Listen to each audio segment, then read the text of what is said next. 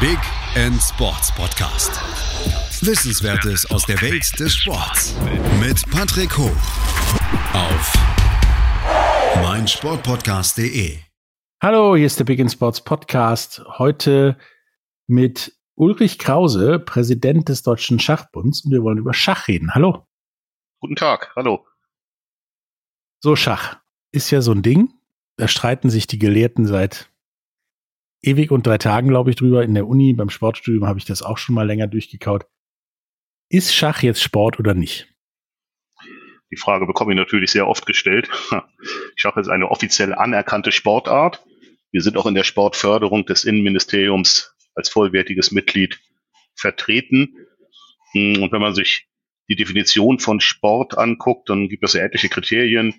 Wettkampfbetrieb, Vereinsorganisation, es geht um Ergebnisse, ähm, und die Kriterien erfüllt Schach alle vollumfänglich. Das Einzige, was wir nicht oder kaum erfüllen, ist die körperliche Betätigung. und genau darauf wollen sie ja wahrscheinlich hinaus. Das ist so ein bisschen schwer ich vorstellbar. Ich habe damals ist. gesagt, ein paar Stunden sitzen ist auch anstrengend. Ja, es ist in der Tat, wenn man sich die Spitzensportler anguckt, die sind alle mh, auch wirklich durchtrainiert und die äh, sind auch körperlich fit. Und so ein Turnier auf Weltklasse-Niveau, das ist auch körperlich anstrengend wenn die dann zwei, drei Wochen am Stück jeden Tag vier, fünf Stunden spielen, das ist so, als wenn man jeden Tag eine Abiturklausur schreibt. Das ist, geht auch körperlich an die Substanz. Ob das auf Vereinsebene unbedingt notwendig ist, dass man nun körperlich fit ist, um Schach spielen zu können, das sei mal dahingestellt. Aber die Antwort ist natürlich ganz klar, Schach ist Sport. Ist also im Prinzip so wie beim Fußball der Unterschied zwischen Thekenliga und Bundesliga. Ha, das kann man so sagen, ja. Ja, in der Thekenliga muss ich nicht unbedingt fit sein, muss ich nur Zeit haben. Ja, das stimmt. Das ist ein guter Vergleich. ähm, nun wird ja Schach auch als ja Spiel, Sport der Könige bezeichnet. Ähm, wo kommt das denn her? Also Schach an sich und auch vor allen Dingen diese Begrifflichkeit. Also Schach ist ja ein sehr altes Spiel. Das ist ja schon vor Urzeiten erfunden worden. Man sagt ja in Indien, ähm, ist dann irgendwann nach Europa gekommen. Die grundsätzlichen Regeln haben sich natürlich immer wieder mal geändert, sind aber schon ziemlich lange identisch jetzt. Und das ist eigentlich, wenn man so will, ein Kriegsspiel, oder? Es geht darum, den gegnerischen König gefangen zu nehmen. Und die Namen der, die Namen der Figuren, die erinnern ja auch so ein bisschen an entweder einen Hofstaat am Königshof, mit König, Dame und so, ähm, oder an ein Heer mit dem Turm oder in den anderen Sprachen ist das dann noch offensichtlicher. Der Springer heißt auf Englisch ja Knight, was ja wiederum Ritter bedeutet. Also eigentlich kann man sagen, ist es original ein Kriegsspiel, aber das hat natürlich mit Aggression und Ballerspielen nichts zu tun. Aber es geht grundsätzlich darum, den gegnerischen König matt zu setzen, also gefangen zu nehmen. Es war ja damals, glaube ich, auch im, im Mittelalter oder so ein Mittel einmal zur Bildung und einmal zum taktischen Training von Rittern oder so. Also man sagt, es war eine der sieben Tugenden, die die Ritter sich da aneignen mussten. Die mussten also neben Poesie und Schwertkampf und so weiter auch Schach spielen können. Insofern stimmt das ja. Okay. Ähm, nun ist ja Schach auch was für Leute, die mindestens Mathe-Leistungskurs hatten und da nicht irgendwo so durchgehakt sind, weil das ist ja, so wie ist zumindest meine Beobachtung, ein permanentes Abwägen von Wahrscheinlichkeiten, oder? Äh, nein. Ähm, das würde ich so nicht sehen. Ähm, wenn man sich die Struktur in so einem durchschnittlichen Schachverein anguckt, dann sind da auch sämtliche Berufsgruppen vertreten. Also es ist nun keinesfalls so, dass in einem, in meinem Verein, zum Beispiel in Lübeck, wir haben 200 Mitglieder, dass das 200 Akademiker sind. Das ist äh, ein bunter Querschnitt aus der Bevölkerung, wenn man so will. Da sind Handwerker genauso vertreten wie Kaufleute oder sonst was. Der Anteil der Akademiker ist schon höher als, sagen wir mal, beim Fußball, um nochmal den Vergleich zu bemühen. Aber man muss jetzt nicht unbedingt ein ganz tiefes mathematisches Verständnis haben und Statistiken aus dem Ärmel schütteln oder Wahrscheinlichkeiten. Man braucht Fantasie. Man braucht natürlich ein gutes Gedächtnis, weil es ja auch darum geht, bestimmte Muster wiederzuerkennen. Und man braucht dann die normalen Eigenschaften wie na, Kampfgeist und Ehrgeiz und sowas in der Art. Aber ein mathematisches Verständnis hilft mit Sicherheit, aber ist nicht zwingende Voraussetzung. Okay, kann also wirklich jeder Schach spielen. Ja. Das ist ganz eindeutig so. Und das Schöne beim Schach ist ja auch, dass man es in jedem Alter spielen kann. Das ist richtig. Steht ja auch von 0 bis 99 auf den Verpackungen sozusagen. Äh, das ist auch wirklich so. Also selbst Kindergartenkinder können schon Schach spielen. Also in dem Sinne, dass die Figuren bewegen und manchmal kommt sogar eine richtige Schachpartie bei raus. Aber Grundschüler können das mit Sicherheit tun. Also ganz normale Schachpartien spielen und in ganz hohem Alter kann man das immer noch äh, machen. Es gibt häufiger in Vereinen die Situation, dass ein Nachwuchsspieler, sagen wir mal ein Achtjähriger, gegen den gegen ein sehr altes Vereinsmitglied spielt, der vielleicht 88 ist, also 80 Jahre älter. Und die beiden begegnen sich dann auf Augenhöhe. Und das ist ein wirklich, wirklich ein Alleinstellungsmerkmal von Schach. Das gibt es ja in anderen Sportarten nicht, dass man das im Kinder, Kindesalter genauso spielen kann wie im sehr hohen Alter. Ja, das ist in anderen Sportarten, wo, ich sag mal, mehr körperliche Betätigung als lange Sitzen Voraussetzung ist, etwas schwieriger, weil man wird irgendwann auch langsamer, Reaktionen werden langsamer. Ja. Ähm, nun ist ja Schach mittlerweile das populärste Brettspiel, zumindest in Europa und auch in Asien. Ähm, das war aber auch nicht immer so. Wie, wie kam es denn dazu, dass das irgendwann Mitte des 20. Jahrhunderts so geboomt hat, sage ich mal? Was sich dahin gearbeitet hat? Da muss ich mal die Gegenfrage stellen. Was war denn, welches Brettspiel war denn vorher populärer? da gab's die, da hatte doch jeder seinen Dame-Klon wie, äh, seinen Schachklon wie Dame. Mühle war wohl mal so in Holland und so weiter sehr populär. Ah, okay. Also das muss ich ehrlicherweise sagen, das weiß ich nicht. Also seit ich Schach spiele, ist das populär. Ähm, da habe ich mir auch noch nie Gedanken drüber gemacht. Muss ich jetzt ehrlicherweise zugeben. Warum okay, ich, was ich bei der Recherche rausgefunden habe, ja. ist, dass dieser Kampf des Jahrhunderts heißt der, glaube ich, ja. von Bobby Fischer gegen Boris Spassik. Spassky. Wohl, oder Spassky, den, den Schachsport oder Schach so aus dieser, ich sag mal, Nerd-Ecke rausgeholt hat, ja. als, ey, das ist ja geil, das können wir alle. Ist das denn auch so das, was Schach versucht jetzt mittlerweile zu etablieren, dass es wirklich jeder kann? Oder bleibt es in Anführungsstrichen dieser, was ich vorhin schon gesagt habe, eventuell Akademikersport? Also dieser Wettkampf 1972, der hat in der Tat für sehr großes Aufsehen gesorgt. Ähm, das war auch damals in den Schachvereinen so, dass da sehr viele Jugendliche dann in die Vereine gekommen sind weil das halt dieser Kampf der Systeme war damals, ne? Der Amerikaner Bobby Fischer, der Westen gegen den Russen Boris Spassky, gegen den Osten, äh, mitten im Kalten Krieg. Das hat wirklich für einen unglaublichen Popularitätsschub gesorgt, insbesondere die Persönlichkeit des damaligen Weltmeisters Bobby Fischer, der ja doch einigermaßen exzentrisch war. Ähm, inzwischen ist es so, dass äh, wir einen Weltmeister aus Norwegen haben, Magnus Carlsen, was ja auch, was sehr ungewöhnlich ist. Also Norwegen ist jetzt nicht die klassische Schachnation.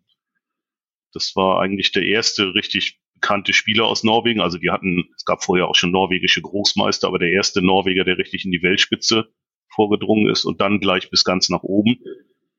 Und der ist ja seit äh, neun Jahren Weltmeister und äh, dominiert auch nach wie vor die, die Weltrangliste. Obwohl etliche junge Talente jetzt auch nachkommen natürlich. Und nach meinem Eindruck ist Schach jetzt in den letzten Jahren wieder sehr, sehr viel populärer geworden durch die Person des Schachweltmeisters Magnus Carlsen. Ja, es ist also wirklich abhängig davon, wer da ja, Weltmeister ist oder wie hat man das zu sehen? Ich könnte mir das vorstellen. Also es gab eine Zeit im, im Schach, da haben russische Spieler die Weltspitze dominiert. Da folgte ein russischer Weltmeister auf den nächsten. Und die waren alle so eher so Technokraten quasi, also wenig anfassbar. Und dieser Magnus Carlsen, der hat ja auch schon mal für eine Modekette, also gemodelt. Der ist extrem sportlich, der legt sehr viel Wert darauf, dass er eben etliche andere Sportarten auch betreibt zwischen zwei Schachpartien. Hm. Und der kann sich und auch den Schachsport unglaublich gut verkaufen. Und das hilft natürlich ungemein, wenn so jemand ganz oben steht und äh, zum Anfassen, so Weltmeister zum Anfassen, der ist nun auch nicht der klassische Akademiker, würde ich sagen. Also man würde gar nicht auf die Idee kommen, dass das der Schachfeldmeister ist, wenn man den so sieht. Nö, der hört sich an wie der klassische Norweger. Ich mache alle möglichen Sportarten und habe meinen Spaß. Und ja, im Schach bin ich auch gut. So in der Art, aber er ist wirklich mit Abstand der beste Spieler und gibt ja immer die große Diskussion, wer der beste Spieler aller Zeiten ist. Und da ist ein Name, der häufig genannt wird, der von Magnus Carlsen. Okay. Ähm, der ist jetzt wie lange Weltmeister? 2013 ist er Weltmeister geworden. Also geht der auch schon fast auf zehn Jahre zu. Neun Jahre jetzt. Der ist auch jetzt 30 geworden. Da sagt man so, das wäre das beste Schachalter. Allerdings sind heutzutage ganz junge Spieler 18, 20, 21 schon durchaus in der Lage, auch in der, der Weltspitze mitzuspielen. Das ist auch ein Riesenunterschied zu früher. Das gab es früher nicht. Früher gab es ja vor allen Dingen, also erinnere ich mich noch dran, äh, gab es tatsächlich ja auch die Schachweltmeisterschaft im Fernsehen. Ähm, zumindest auch mal in den Nachrichten. Mittlerweile findet die da in den Medien ja kaum statt. Wie ähm, wirkt sich das denn irgendwie auf, die, auf den Schachsport aus oder nicht? Ah, an der Stelle muss ich mal widersprechen. Also Sie meinen vermutlich die Sendung, die es damals im WDR immer gab, Schach der Großmeister. Genau. Schach. Das war aber nicht die Weltmeisterschaft, das war ein, ein eigenes Turnier, was sich der WDR ausgedacht hat, was dann sehr auf eine sehr attraktive Art und Weise präsentiert wurde die Sendung war wirklich, war wirklich sehr populär und die hatte, ich weiß, 25 Jahre, eine sehr lange Laufzeit. Das war aber nicht die offizielle Weltmeisterschaft. Ähm, ich bin in den letzten Jahren immer dann, wenn die Weltmeisterschaft anstand, tatsächlich eingeladen worden, auch von, äh, wie sagt man so, Funk und Fernsehen. Also ich hatte zum Beispiel auch mal einen, die Gelegenheit, ins Morgenmagazin zu gehen und da über die Weltmeisterschaft zu sprechen, die gerade lief. Also meine Erfahrung ist eigentlich eine andere, gerade in den letzten Jahren. Und gerade mit dem attraktiven Weltmeister Magnus Carlsen ist Schach auch im Fernsehen, auch in den, wie sagt man, Mainstream-Medien sehr präsent. Also der Weg zurück sozusagen. Ja, im Prinzip ja. Also, und mein Verdacht ist, dass das ausgelöst wird durch diese Figur des Weltmeisters, die halt sehr spannend ist. Ja, der hört sich auf jeden Fall eher an wie ein Dartspieler als wie ein Schachspieler, ohne jetzt ein Urteil darüber fällen zu, fällen zu wollen. Aber genau wegen solcher Persönlichkeiten ist ja Dart plötzlich populär. Das kann sein, dass das da so ähnlich ist, ja. Mhm. Ähm, wenn wir gleich wieder da sind, nach einer kurzen Pause, dann reden wir auch noch darüber, wie Schach sich entwickelt hat und wie die Situation im Schach im Allgemeinen ist. Bis gleich. In rund 40 Folgen habt ihr mich jetzt schon sagen hören, I want to tell you about the Beatles. Ich habe euch die Geschichten zu ihren Alben und ihren Songs erzählt, euch ihre wichtigsten Wegbegleiter und Vertraute vorgestellt und natürlich die Orte, die für die Bandgeschichte eine wichtige Rolle spielten. Habt ihr die drei bisherigen Staffeln schon durchgehört? Nein? Na, worauf wartet ihr dann noch? Rein in den Podcatcher eurer Wahl und einfach mal losgehört. Und folgt gerne auch unserem Instagram-Kanal iwtty-Beatles Podcast. Hallo, da sind wir wieder ähm, mit ähm, Ulrich Krause, Präsident vom Deutschen Schachbund und reden über Schach. Wir haben gerade so ein bisschen beleuchtet, woher die Schachweltmeister kommen, wie, wie populär Schach ist, woher Schach kommt und so weiter. Nun ergeben sich mir auch noch ein paar Fragen aus der Recherche und aus dem Verständnis des Schachsports. Zum einen, wie bewerte ich denn, ob ein Schachspieler gut ist oder nicht so gut, außer an Siegen und Niederlagen? Ha. Also es gibt beim Schach, beim organisierten Schach eine Wertungszahl. Die wird nach jeder Partie neu berechnet. Und da muss man in der Tat vertiefte mathematische Kenntnisse haben, um die zu berechnen. Im Wesentlichen geht es darum, dass man nach einem Sieg Punkte dazu gewinnt und nach einer Niederlage Punkte verliert. Und beim Unentschieden, sagen wir mal, die Punktzahl beibehält. Allerdings hängt das davon ab, ob der Gegner stärker oder schwächer ist. Also wenn ich gegen einen starken Spieler gewinne, dann gewinne ich mehr Punkte, als wenn ich gegen einen schwächeren Spieler gewinne. Und diese Wertungszahl wird nach jeder Partie neu berechnet und die ist quasi der absolut objektive Maßstab, um die Spielstärke eines Schachspielers einzuschätzen. Also heißt, wenn ich irgendwann ich so als Nicht-Schachkönner sie weghauen würde, würde mein Wert direkt relativ hoch gehen und ihr ziemlich weit runter. So ist das, genau. Das ist im Prinzip so eine ja, für die Mathematiker, das ist so eine Gauss-Verteilung, das ist nicht linear, aber das geht schon zu sehr ins Detail. Und diese Zahl nennt sich ELO-Zahl, nach dem Erfinder Professor Elo. Die ist eingeführt worden 1972. Und äh, es gibt auch eine deutsche Version davon. Das ist die deutsche Wertungszahl, die ist so ähnlich, wird ein bisschen anders berechnet. Aber an sich, wenn man über einen Schachspieler spricht, dann ist immer die erste Frage unter Vereinsspielern jetzt, welche Elo-Zahl hat er denn? oder sie. Und wenn es dann heißt, er hat Elo 2400, dann ist das ein sehr starker Spieler, eine sehr starke Spielerin, während Elo, sagen wir mal, 1200 eher Anfängerniveau ist. Okay, also es ist im Prinzip so ähnlich wie, wie das Handicap beim Golfen. Im Prinzip, ja. Also, und es ist eben, wenn man so will, tagesaktuell. Nach jeder Partie wird die Zahl neu berechnet und das ist unbestechlich, das ist reine Mathematik. Also da kann man sich dann noch rausreden auf, ich hatte Pech oder Glück, aber erfahrene Vereinsspieler wissen, beim Schach gibt es kein Pech und kein Glück. Das ist alles objektiv. Man hat die Figuren, man hat das Brett, man macht die Züge und wenn man verliert, dann ist man selber verantwortlich dafür. Das mit dem Glück wäre nämlich noch eine Frage gewesen, die ich hätte gestellt. Ähm, in 54 Prozent der Fälle gewinnt ja Weiß beim, Sp äh, beim Schach. Ist da nicht schon irgendwo ein bisschen Glück im Spiel, dass man die vier Prozent mehr Wahrscheinlichkeit zu gewinnen hat, wenn man weiß hat? Ha, das stimmt. Also bezogen auf die einzelne Partie ist das richtig. Aber es ist natürlich so, dass ähm, die Auslosung in den Turnieren so gemacht wird, dass man in der Regel abwechselnd weiß und schwarz hat. Also Sie werden jetzt keinen Spieler finden, der in, sagen wir mal, 70 Prozent seiner Partien weiß hat.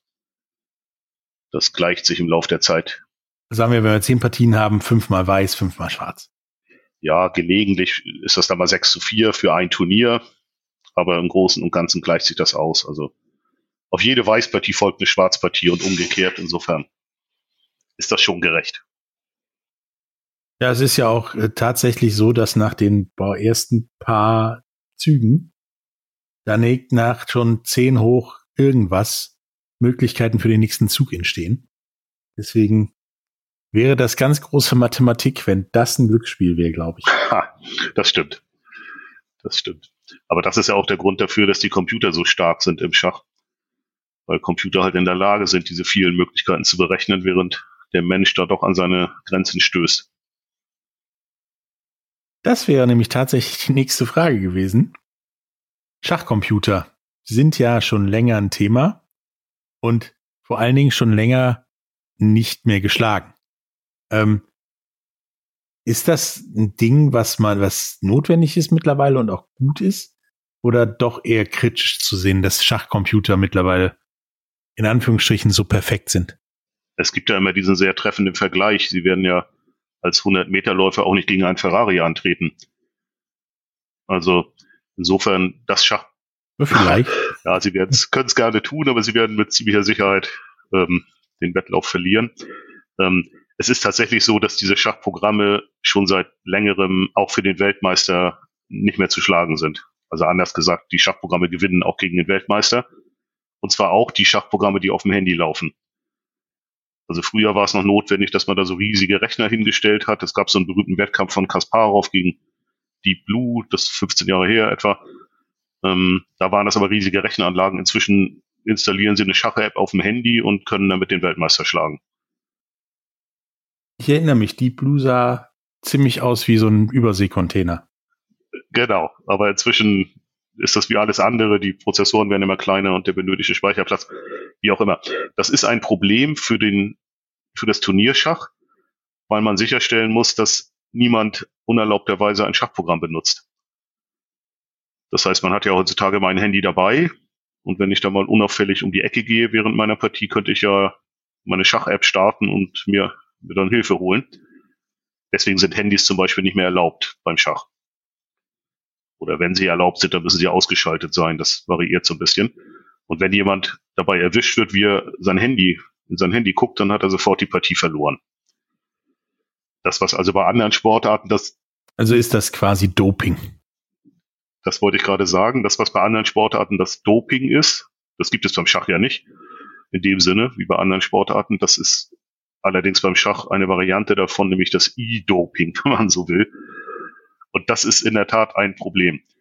Da gab es in der Anfangszeit, als diese Schachprogramme da sehr stark wurden, auch einige Betrugsfälle. Inzwischen hat man das ganz gut im Griff, weil man eben radikal sagt, jeder, der ein Handy in die Hand nimmt während der Schachpartie, hat sofort verloren. Also ist das quasi ein mobilfunkfreier Raum. So kann man das sagen. Inzwischen gibt es aber natürlich auch Uhren, die entsprechende kleine Computer sind. Das heißt, die muss man auch verbieten. Das ist und die Top-Spieler bei den Turnieren, die werden wie am Flughafen sozusagen gescannt auf die Existenz eventueller technischer Hilfsmittel. Das ist so ein bisschen. Also erst Filzen und dann Schach. Genauso ist das. In der Tat. Und um nochmal auf Ihre Frage zurückzukommen, das ist jetzt natürlich, ich habe bisher nur die negativen Seiten beschrieben, die diese starken Schachprogramme auf den Schachsport haben. Aber es ist natürlich umgekehrt so, dass die Analyse von Partien und das Lernen von Schach heutzutage viel, viel einfacher ist als sagen wir mal vor 20 Jahren. Man gibt eine Stellung ein in den Computer, drückt auf den Knopf und kriegt innerhalb von Sekunden das unerschütterliche Urteil, diese Stellung ist gewonnen für Weiß. Oder eben nicht gewonnen, sondern unentschieden. Während man vor 20 Jahren da Stunden, tagelang analysieren konnte und immer noch nicht sicher war, ob das nun, wie nun das Urteil ist. Und das ist auch der Grund dafür, dass die jungen Leute heute sehr viel früher sehr viel besser werden, weil die einfach ganz andere technische Hilfsmittel haben als, als früher. Das gilt natürlich nicht nur für Schach. Wir haben natürlich auch vor allen Dingen 365 Tage im Jahr einen Schachpartner. Ja. Mit dem sie spielen können und müssen nicht warten, dass jemand an den Schachtisch kommt, irgendwo im Park oder so. Genau so ist das. Es gibt auch diese Schachserver, die Online-Server, wo man, genau wie Sie das gerade beschrieben haben, Tag und Nacht spielen kann. Unendliche Trainingsmöglichkeiten. Die jungen Leute von heute, die wissen gar nicht, wie gut sie es haben. Ich habe damals das Schachbrett auf Klassenfahrten oder so rausgeholt oder wenn mal irgendwo Langeweile war und gegen meinen Vater oder sowas gemacht. Das ist heute nur noch die Ausnahme und der Einstieg wahrscheinlich. Also es ist tatsächlich immer noch so, dass die Kinder Schach in der Familie lernen. Meistens. Was allerdings auch ein Unterschied zu früher ist, ähm, ist, dass man das Schach in der Schule sehr oft gespielt wird. Und zwar in Form von Schach-AGs. Das gab es früher nur ganz vereinzelt. Und insbesondere gab es das früher nur an weiterführenden Schulen. Inzwischen gibt es an sehr, sehr vielen Grundschulen in Deutschland, aber eigentlich auch weltweit äh, Schach in der Nachmittagsbetreuung als AG. Und wir haben das sehr häufig, dass Kinder zu uns in den Verein kommen, die Schach in der Schule gelernt haben. Also nicht vom Vater, nicht von der Großmutter, wie das früher, wie das bei mir zum Beispiel war, sondern tatsächlich Schach in der Schule durch eine AG, die angeboten wurde. Das ist auch noch ein erheblicher Unterschied zu zu früher. Damit hat ja Schach einen Vorteil, den andere Sportarten ja versuchen herzustellen und es nicht hinkriegen. In den Schulen ist Schach Standard quasi. Und zwar schon relativ früh. Nun haben wir ja schon gespro darüber gesprochen, dass Schach eines der populärsten Spiele oder einer der populärsten Sportarten der Welt ist. Wieso sehe ich Schach nicht bei Olympia? Das ist eine sehr berechtigte Frage. Die Weltschachorganisation, die FIDE, versucht das seit Jahren, kann man gar nicht sagen, seit Jahrzehnten Schach olympisch zu, also Schach zur Olympiade zu bringen, als olympische Sportart und das gelingt nicht. Ich vermute, dass das daran liegt, dass das für Zuschauer vor Ort nicht attraktiv ist. Also wenn jetzt Schachturniere gespielt werden, dann werden sie vor Ort nicht so viele Zuschauer haben und schon gar nicht diese klassischen Fans, die dann jubeln und anfeuern und Schlachtgesänge anstimmen. Ähm, und das ist vermutlich für eine olympische Sportart Voraussetzung. Okay, das ist jetzt aber Luftpistole auch nicht so attraktiv. Ja, ja, das stimmt. Also ich weiß jetzt nicht, warum es nicht olympisch ist. Es wäre natürlich absolut wünschenswert. Also gerade für die Popularisierung des Schachsports, wenn wir bei den Olympischen Spielen dabei wären. Es gibt eine eigene Schacholympiade. Also quasi sowas wie die Fußballweltmeisterschaft im Schach. Ja, für Mannschaften. Das ist die Mannschaftsweltmeisterschaft, wenn man so will, ja. Mhm. Okay. Ähm, nun ist Schach ja nicht nur das Schach, was wir beide zum Beispiel am Tisch spielen würden, sondern gibt es ja noch diverse ja, Unterformen, Abarten und so weiter wie Simultanschach, Fernschach, Online-Schach, Blindenschach, keine Ahnung, was alles, Schachboxen. wie steht denn der Deutsche Schachbund zu solchen Varianten, sage ich mal? Ja, das muss man jetzt differenzieren. Also das Blindenschach ist, äh, es gibt einen deutschen Blindenschachbund, wo sich die Blindenschachspieler Deutschlands organisiert haben. Die spielen ihre eigenen Meisterschaften. Dieser Blindenschachbund ist auch Mitglied des Deutschen Schachbundes. Das fördern wir selbstverständlich. Es gibt noch eine Abart, die haben Sie jetzt gar nicht benannt, das Problemschach, wo es gar nicht darum geht, dass man gegeneinander spielt, sondern wo es darum geht, dass man bestimmte Stellungen, komplizierte Stellungen löst. Also ein Matt in vier Zügen oder sowas in der Art. Auch da gibt es organisierte Vereine und Verbände, die sind auch Mitglied im Deutschen Schachbund, werden also unterstützt. Hm, Simultanschach ist absolut attraktiv. Das ist jetzt aber keine Abart vom Schach. Das ist ja nur die Besonderheit, dass da einer zur selben Zeit gegen ganz viele spielt. Das unterstützen wir natürlich auch. Unsere Nationalspieler machen das häufiger, dass sie dann an X-Brettern spielen. Und das Online-Schach, da freunden wir uns allmählich mit an. Wir als Deutscher Schachbund. Hm, da ist immer so ein bisschen die reflexartige Reaktion von vor allem älteren Vereinsspielern, dass das eine Konkurrenz wäre zum Vereinsschach. Man möchte ja ganz gerne, dass die Leute nur im Vereinsschach spielen und das Online-Schach verhindert das, aber in Wirklichkeit verhält sich das so, dass, ähm, also aus meiner Sicht, das Online-Schach eine absolut willkommene und sehr nützliche Ergänzung des normalen Schachbetriebes ist. Wir wollen natürlich das klassische Schach immer noch beibehalten. Die richtigen Meisterschaften werden am Brett gespielt. Aber es ist doch absolut fantastisch, dass man 24 Stunden am Tag, sieben Tage in der Woche Schach spielen kann. Und so allmählich verändert sich da was im Mindset der Vereinsverantwortlichen, die also auch anerkennen, dass das eine gute Option ist. Und gerade während der Pandemie, wir hatten ja als einzige Sportart den Vorteil, dass wir einfach weiter, also nicht einfach weitermachen konnten, aber dass wir zumindest unseren Sport weiter betreiben konnten.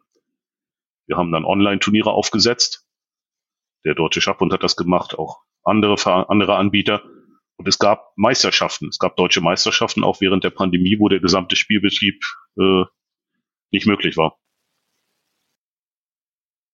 Ja, gibt es ja keinen Körperkontakt und äh, ist deswegen nicht notwendig, im gleichen Raum zu sitzen, sage ich mal. Ja. Ähm, es gibt ja auch noch so Sachen wie, da hatte ich aufgeschrieben, äh, Vorgabenschach und Freistilschach. Also Freistilschwimmen ist mir schon klar, aber Freistilschach. Das sagt mir jetzt nichts. da, muss, da weiß ich nicht, was, was Sie damit okay, meinen. Die hatte ich nur gefunden in der Liste, wo auch Blindenschach und so weiter also drauf Vorgabenschach waren. ist, äh, da ist die Idee, dass man einen erheblichen Spielstärkeunterschied ausgleicht, dadurch, dass man dem Gegner eine Figur oder einen Turm oder so etwas vorgibt. Das heißt, man baut die Stellung auf und dann nimmt der Weiße, sagen wir mal, den Turm links unten vom Brett und fängt dann an zu spielen. Das funktioniert aber nur, wenn die Spielstärke, wenn der Spielstärkeunterschied erheblich ist. Also unter gleich starken Spielern ergibt das überhaupt keinen Sinn. Also ist das im Prinzip, könnten wir so vernünftig miteinander spannend Schach spielen, ich, indem sie irgendjemand wegnehmen? Das wäre ein, ich weiß, dann mal ich weiß ja nicht, wie gut sie spielen. aber das ist häufig eine Option, wenn man gegen Anfänger spielt, dass man so eine Vorgabe macht und dann, damit es spannend ist, in der Tat, das ist genau die Idee. Anfänger jetzt nicht. Ich würde auch sagen, ich habe schon im dreistelligen Bereich äh, Partien gespielt. Aber die waren alle semi-erfolgreich. Ja, aber also ein Turm ist schon eine erhebliche Vorgabe. Das wird dann schwierig für mich, glaube ich. okay. Und wie, wie steht der Schachbund zu so Dingen wie Schachboxen? Ähm, das ist offiziell kein Partner von uns. Ich hatte mal Kontakt zu dem Schachboxverband vor einigen Jahren das war der damalige Präsident, heißt das, glaube ich, bei denen, der leider verstorben ist, der Holländer. Ich habe den Namen jetzt nicht, nicht parat. Und ich hatte gesehen, dass sie auch einen Podcast mit dem, mit seinem Nachfolger gemacht hatten. Das ist eine ganz attraktive Geschichte. Aber das hat mit, mit Schach im Turniersinne ja nicht so viel zu tun. Also durch dieses äh, dazwischen geschaltete Boxen, da werden wir die Schachspieler nicht so übermäßig für begeistern können, befürchte ich. Hm persönlich finde ich das ganz witzig, aber. Es ist halt, man könnte ja das auch äh, anders machen, indem man, sag ich mal, drei Minuten Schach spielt und dann drei Minuten nie gestützt. Das kommt im Zweifelsfall auf Ähnliches hinaus, dass das mit der Konzentration schwieriger wird. Wobei drei Minuten nie gestützt ist vielleicht ein bisschen gefährlich. Ähm, nun ist ja Schach, das haben wir ja schon geklärt, ein kulturell sehr verankertes Ding und ist ja zunehmend ähm, auch durch so Sachen wie Damen-Gambit und so weiter in, in den Medien vertreten. Ist das hilfreich oder ändert, verändert das das Bild vom Schach ins Negative? Das ist natürlich absolut hilfreich. Also insbesondere diese Netflix-Serie Damen Gambit, die Sie gerade angesprochen haben, die ja genau zur richtigen Zeit kam, nämlich während, also nach, nach Pandemiebeginn, das heißt zu der Zeit, als das Online-Schach sowieso populär geworden ist, die hat für ganz erhebliche Nachfragen bei uns gesorgt. Also ich habe diese Serie auch mit Begeisterung geguckt. Hm, sind ja leider nur sieben Folgen, glaube ich. Und das Besondere an der Serie ist ja noch, dass es da eine Frau bis ganz nach oben schafft. Das ist beim Schach ja bisher nicht gelungen. Die beste Frau aller Zeiten war mal in den Top Ten in der Weltrangliste, aber eine Weltmeisterin gab es noch nie. Also das war eine also uns hat das sehr geholfen, diese Netflix-Serie. Die Nachfrage nach Schach ist dadurch stark gestiegen. Zwischenzeitlich waren sogar die Schachbretter und die Schachfiguren vergriffen bei, bei den Schachhändlern. Also das war eine großartige Sache für, für uns. Dann hätte ich noch eine Frage. Ähm, wie werde ich Großmeister im Schach? Also es hört sich so an wie, Jedi-Meister oder sowas, also wie ein ganz großes Ding. Ist das wirklich so ein ganz großes Ding? Ja. Also ich spiele ja auch schon mein Leben lang Schach und bilde mir ein, dass ich auch gar nicht so schlecht bin, aber vor diesem Großmeistertitel bin ich Kilometer weit entfernt. Also Großmeister kann man eigentlich nur werden, wenn man Schach professionell betreibt. Es gibt auch Amateure, die den Großmeistertitel erlangen. Das, da habe ich immer allerhöchsten Respekt vor, weil das eigentlich nebenbei aus meiner Sicht gar nicht möglich ist. Ähm, also jemand, der den Großmeistertitel hat, der hat wirklich verstanden, wie, wie Schach funktioniert. Ob er es dann bis in die Weltspitze schafft, da gibt es ja die sogenannten Supergroßmeister quasi, das ist noch eine ganz andere Frage. Aber der Großmeistertitel Ach, als solch noch mehr als Großmeister. Das ist kein offizieller Titel der Supergroßmeister, aber man spricht von den Supergroßmeistern, wenn man dann die Weltklasse-Spieler meint. Das sind die Spieler mit Elo-Zahl über 2700. Okay, dann äh, Leute, das Ziel ist Großmeister werden irgendwie. ja. Ja, dann kommt ihr auch hier in den Podcast und äh, dann reden wir dreimal darüber, wie das geht. Gerne. Ähm, bevor wir jetzt wirklich zum Ende kommen, ähm, haben Sie noch irgendwas zu sagen für die Leute, die ja da draußen Schach betreiben wollen, entweder nur so oder auch mal vielleicht Großmeister werden wollen. Ja, die Botschaft des Dachverbandes ist natürlich, Schach ist im Verein am schönsten. Man kann Schach zu Hause spielen als Hobby, wenn man es richtig betreiben will und insbesondere auch Großmeister werden will. Dann sollte man Schach im Verein betreiben, weil man da ganz andere Möglichkeiten hat. Ja, also Leute, schnappt euch euer Schachbrett, geht in Schachvereine. Vielleicht werdet ihr dann Großmeister oder gar Supergroßmeister. Finde ich nach wie vor, hört sich sehr imposant an. Also imposanter als Weltmeister, finde ich. Ist jetzt aber ja anscheinend nicht so. Ähm, hat mir unheimlich Spaß gemacht und mir echt äh, Einblick darin reingegeben, warum Schach wirklich ein Sport ist. Und äh, dass das sowohl so mal zwischendurch fünf Minuten Schach spielen mit jemandem oder halt auch auf höchst professioneller Ebene vielleicht auch mal einen Computer schlagend funktionieren kann. Vielen Dank, wie gesagt, hat mir richtig Spaß gemacht. Äh, wir hören uns auf jeden Fall wieder. Ja, ich bedanke mich auch für das Gespräch. Bis zum nächsten Mal. Tschüss. Tschüss. Dir hat dieser Podcast gefallen? Dann klicke jetzt auf Abonnieren und empfehle ihn weiter. Bleib immer auf dem Laufenden und folge uns bei Twitter, Instagram und Facebook. Mehr Podcasts aus der weiten Welt des Sports findest du auf meinsportpodcast.de. Wie baut man eine harmonische Beziehung zu seinem Hund auf? Puh, gar nicht so leicht. Und deshalb frage ich nach, wie es anderen Hundeeltern gelingt, beziehungsweise wie die daran arbeiten. Bei Iswas Dog reden wir dann drüber. Alle 14 Tage neu mit mir, Malte Asmus und unserer Expertin für eine harmonische Mensch-Hund-Beziehung, Melanie Lippisch. Iswas Dog mit Malte Asmus. Überall, wo es Podcasts gibt.